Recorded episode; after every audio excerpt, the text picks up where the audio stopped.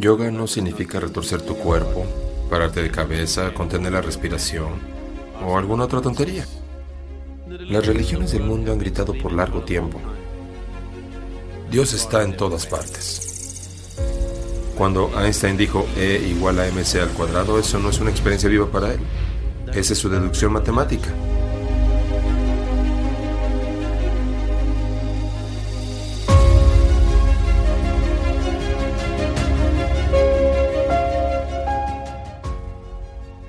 Esta pregunta no está relacionada con el yoga. Sadhguru viene con unas preguntas y una de ellas es, ¿cuál fue la razón de la creación de este universo? Porque me preguntas a mí, yo no lo hice.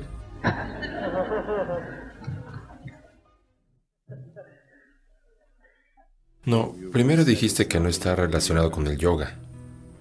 No hay nada que no esté relacionado con el yoga. Porque Yoga significa unión. Yoga no significa retorcer tu cuerpo, pararte de cabeza, contener tu respiración o cualquier otra tontería. Yoga significa unión. Unión significa inclusión total. Que todo se ha vuelto uno en tu experiencia. Ahora, esta no es nuestra idea, porque así es la existencia. Lo incluye todo. Aquí no hay nada que pueda separar de lo otro. Hoy la ciencia moderna te está demostrando sin ninguna duda que toda la existencia es una sola energía. ¿Sí? Las religiones del mundo han gritado por largo tiempo. Dios está en todas partes. Ya sea que digas Dios está en todas partes o que digas todo es una sola energía, ¿estás hablando de realidades diferentes o de la misma realidad? Dios está en todas partes, todo es una sola energía. ¿Hablamos de la misma cosa? Un científico nunca ha experimentado esto, solo lo dedujo matemáticamente. Cuando Einstein dijo E igual a mc al cuadrado, esa no es una experiencia viva para él. Esa es su deducción matemática. Una persona religiosa nunca lo ha experimentado, solo lo cree. Porque alguien en quien cree lo dijo así. Ahora, yoga significa que eres un caso difícil. No estás dispuesto a conformarte con deducciones o sistemas de creencias, quieres conocerlo. Así que, si te sientes aquí, si puedes experimentar toda la existencia como tú mismo, entonces estás en yoga.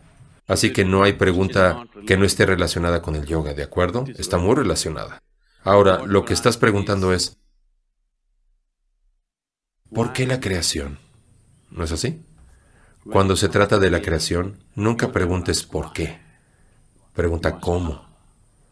Porque si preguntas por qué la creación, te puedo decir, un día, ya sabes, Dios no tenía nada que hacer. Estaba jugando a las canicas. Una canica cayó por aquí y se convirtió en el planeta Tierra, otra voló hacia arriba y se convirtió en el Sol. ¿Continuó? Es una historia ridícula. ¿No te gusta?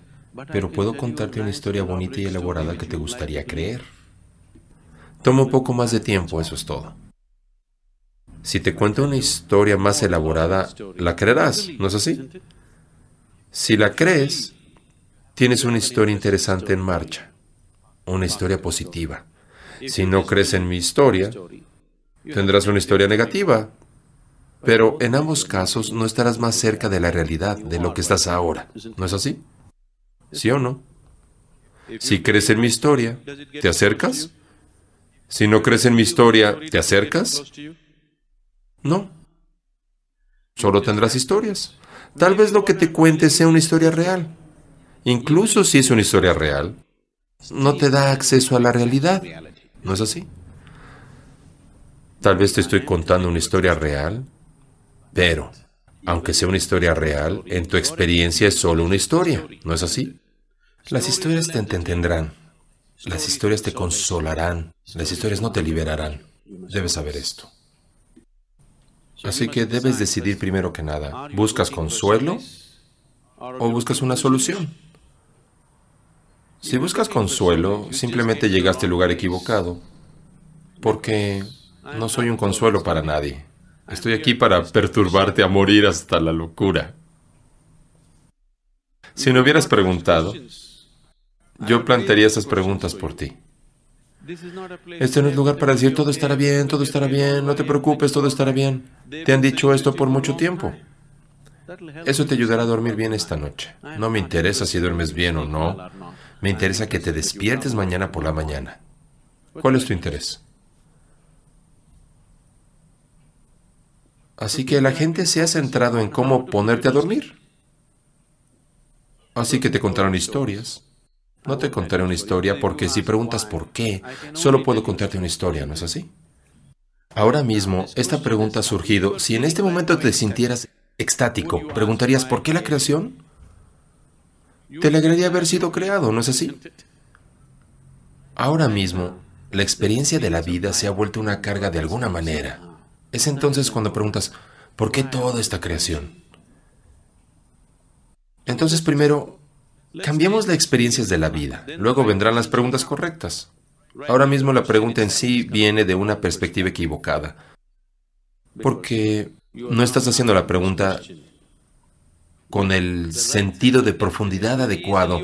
Articulas esta pregunta muy a la ligera. Estás preguntando, ¿cuál es la base de mi existencia? Estás preguntando, ¿cuál es la naturaleza de mi existencia? Pero la pregunta es muy a la ligera, porque todavía no conoces el dolor de la ignorancia. Todavía estás disfrutando de tu ignorancia. ¿Aún crees que la ignorancia es felicidad? El dolor de la ignorancia no te está desgarrando. Si esto estuviera sucediendo, entonces respondería esto de otra manera. Si no pudieras hacer la pregunta, si las lágrimas vinieran a ti con solo pensar la pregunta, entonces respondería de una manera completamente diferente, que no es verbal. Pero ahora articules la pregunta con tanta claridad porque aún no conoces la profundidad de lo que estás preguntando.